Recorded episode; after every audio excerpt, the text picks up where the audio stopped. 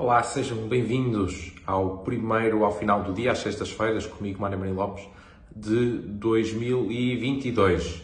Hoje, para estrear este programa, neste novo ano, vou comentar algumas das ideias que têm sido discutidas nos debates para as legislativas de 30 de janeiro.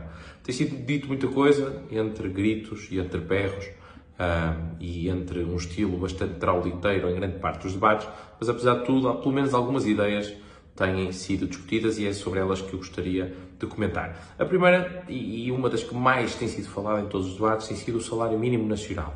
Uh, parece que existe quem não quer um salário mínimo uh, elevado e outros que uh, nos querem proteger e querem, um, um, e assim lutam por um salário mínimo elevado. Ora, como é absolutamente óbvio, toda a gente deseja salários elevados e toda a gente deseja, sobretudo, que aqueles que recebem mais, menos recebam mais.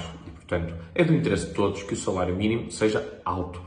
Até porque o nosso é uh, vergonhosamente baixo. Mas não é apenas o salário mínimo que é vergonhosamente baixo em Portugal. São todos os salários. Nós somos uma economia pobre e, como consequência disso, temos salários baixos. Aqui a questão é que o salário mínimo e os salários no geral não aumentam por decreto. Se bastasse criar uma lei para aumentar os salários, então a solução era simples criava-se essa lei e se de facto é assim que funciona, bom, então para que aumentar para 700, 800 ou 900 euros? Por que pensar tão pouquinho, pouquinho, como diria António Costa? Nesse caso, fará sentido aumentar para 1.000, 2.000, 3.000, 4.000, 5.000 euros. Se é uma questão de vontade política, então cria-se a lei para aumentar o salário mínimo. Ora, infelizmente, não é assim que a economia funciona. Uh, obviamente que as empresas só podem pagar aquele que, uh, aquilo em função daquilo que conseguem produzir. E a nossa economia produz pouco. E, portanto, se nós queremos efetivamente, de uma forma sustentável, aumentar o salário mínimo, garantindo que todos os salários aumentam e que o país não vira um país de salários mínimos, então temos é de garantir que toda a economia cresce. E do salário mínimo, passamos para o salário médio. O que nós vemos é que o salário mínimo está cada vez mais próximo do salário médio. Portanto, estamos a, criar uh, um país de pessoas que recebem o salário mínimo. Um milhão de pessoas recebe uh, o salário mínimo. O Bloco de Esquerda diz que quer aumentar o uh, salário médio. Uma vez mais, não diz como diz que vai mexer em alguma legislação laboral, infelizmente ah, não é assim tão fácil, não se aumenta o salário médio mexendo ah, em legislação laboral. Aumenta-se o salário médio e aumentam-se todos os salários produzindo mais, crescendo mais. E sobre isso o Bloco de Esquerda não tem qualquer tipo de, de proposta, até porque, na verdade, nunca deu qualquer contributo nesse sentido. Um outro tema que tem sido bastante discutido tem sido a questão da, da prisão perpétua. Na minha opinião, é uma não questão.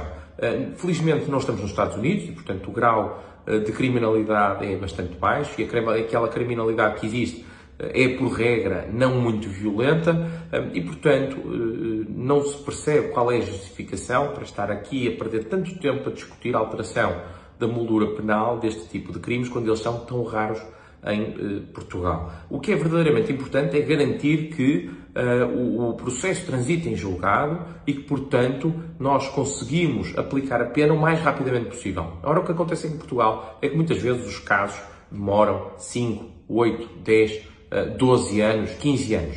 E, portanto, quando isso acontece, naturalmente que uh, a pessoa está em liberdade quando já deveria estar presa. Portanto, não são os mais 5 ou 10 anos de pena adicional que vão resolver o problema.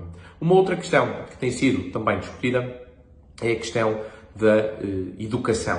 Ora, o nosso modelo eh, de, de, escola pública eh, é um modelo que altamente centralizado, centralizado alguns no Ministério da Educação, que todos os anos põe e dispõe da vida de milhares de professores e diz-lhes onde é que eles devem trabalhar. Ora, este não é um modelo usado no resto da Europa. No resto da Europa existem muitas escolas que têm autonomia, escolas públicas e escolas privadas também, eh, e o Estado, em vez de se preocupar com a prestação, simplesmente garante o financiamento. Por exemplo, na Holanda, 70% das escolas são privadas, sendo financiadas pelo Estado. Na verdade, não são as escolas que são diretamente financiadas, são os alunos, e depois os alunos escolhem onde querem colocar os seus filhos. Obviamente que se alguma escola não tiver a cumprir, eh, naturalmente que o Estado deverá rever o contrato e, no limite, quebrá-lo e, portanto, fazer um contrato com uma outra, uma outra escola. O que nós temos em Portugal são eh, um modelo de, de, escola pública que, na verdade, até é bastante heterogéneo, porque temos escolas muito boas,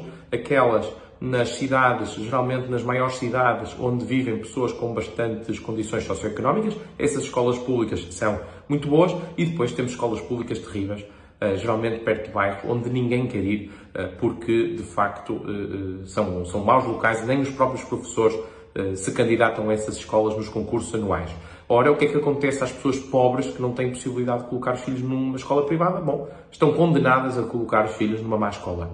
A possibilidade de dar financiamento à família para escolher a escola onde quer colocar o filho é uma forma de, de certa forma, dar mais equidade a este processo. Neste momento temos pessoas ricas que conseguem dar alternativa, conseguem pagar uma escola melhor e temos as pessoas pobres que vão ter de comer e calar e aceitar aquilo que uh, está disponível.